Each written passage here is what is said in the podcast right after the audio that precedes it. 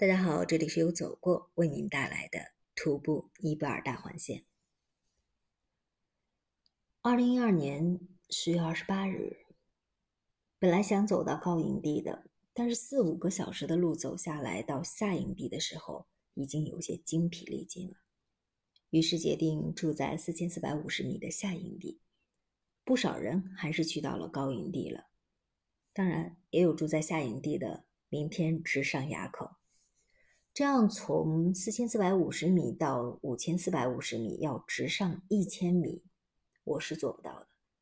因此，明天的任务很简单，只是从下营地到高营地，从四千四百五十米到四千八百米，有的说一个多小时就可以完成，但是在于我估计也要两三个小时。不过这样又能早一点到高营地，可以找一个单人房。下营地的老板是一个大胡子，还戴着一个毛皮帽子，有点威风凛凛的样子，就是个子不高。问他要房，他说只有和别人同住了。我忙说不行，年纪大了，咳嗽又厉害，别人会讨厌的。于是他问我是哪里来的，我说是中国。他指了间小房让我住那儿。我问多少钱，他说一千。我说能不能便宜点呢？他笑着说：“两百。”原来是同我开玩笑。大厅里喝了一杯热牛奶，吃了一块面包，然后无所事事。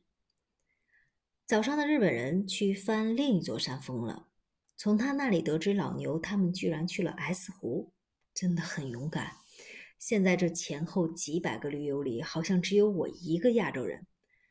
安娜普尔纳大环名气那么响。走大环的中国人真的是还不多，有些人开始骑马，我不想骑，能自己爬上去是最好的。明天，特别是后天，是一个非常关键的时间，到顶到垭口，然后再考虑骑马吧。但是不知道那里还有没有马，头疼的很厉害，睡在那里痛的更厉害了。起来吃了一片药，头痛药，看看能不能好一些吧。有点像初到四姑娘山的日龙镇那一天，那天夜里头很痛，后来上吐下泻，不过后来就好了。这次是不是也会那样呢？问还有没有带卫生间的房间，说没有了。哎，这个死大胡子把好房间都分给了白人了，分给我了一间像地牢一样的。幸亏要了他两床毯子，不然晚上要冷死了。今天头痛能好就好了，明天还可以再升一层，呃，再上一层楼，不然到上面肯定还要加重。头还是非常痛，去睡睡看。一觉醒来。嗯，头居然不痛了，真的是奇迹啊！奇迹往往在绝望当中产生，而且也没有想吐的那种感觉了。睡在那里，望着窗外的天色，已经有些暗了，心里在斗争，要不要起来吃一点东西？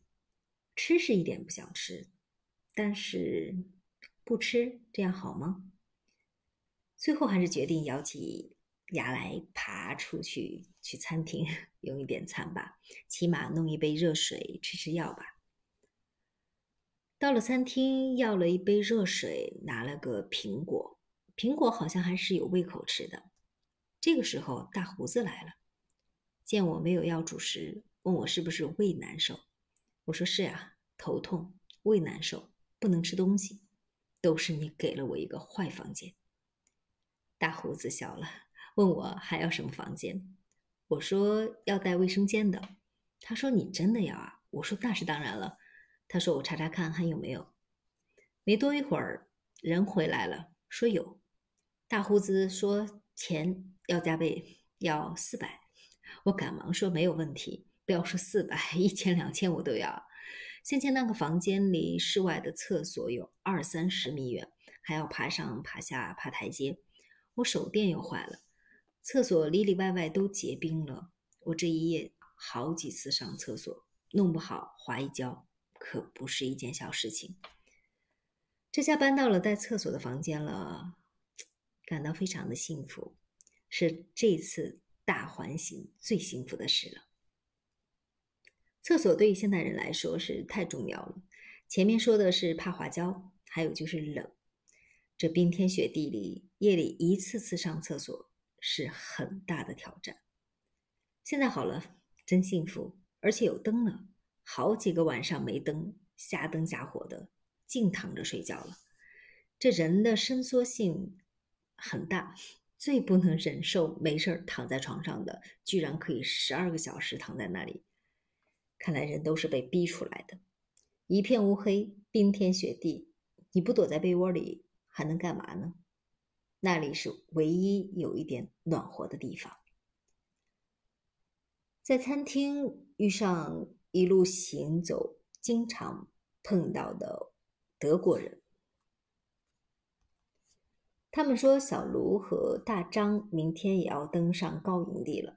这样分开几天之后，我们又要会师了，这又是一件让人非常高兴的事情。还有今天。晚上要了一床厚被子，两床毯子，今夜要把我热死了。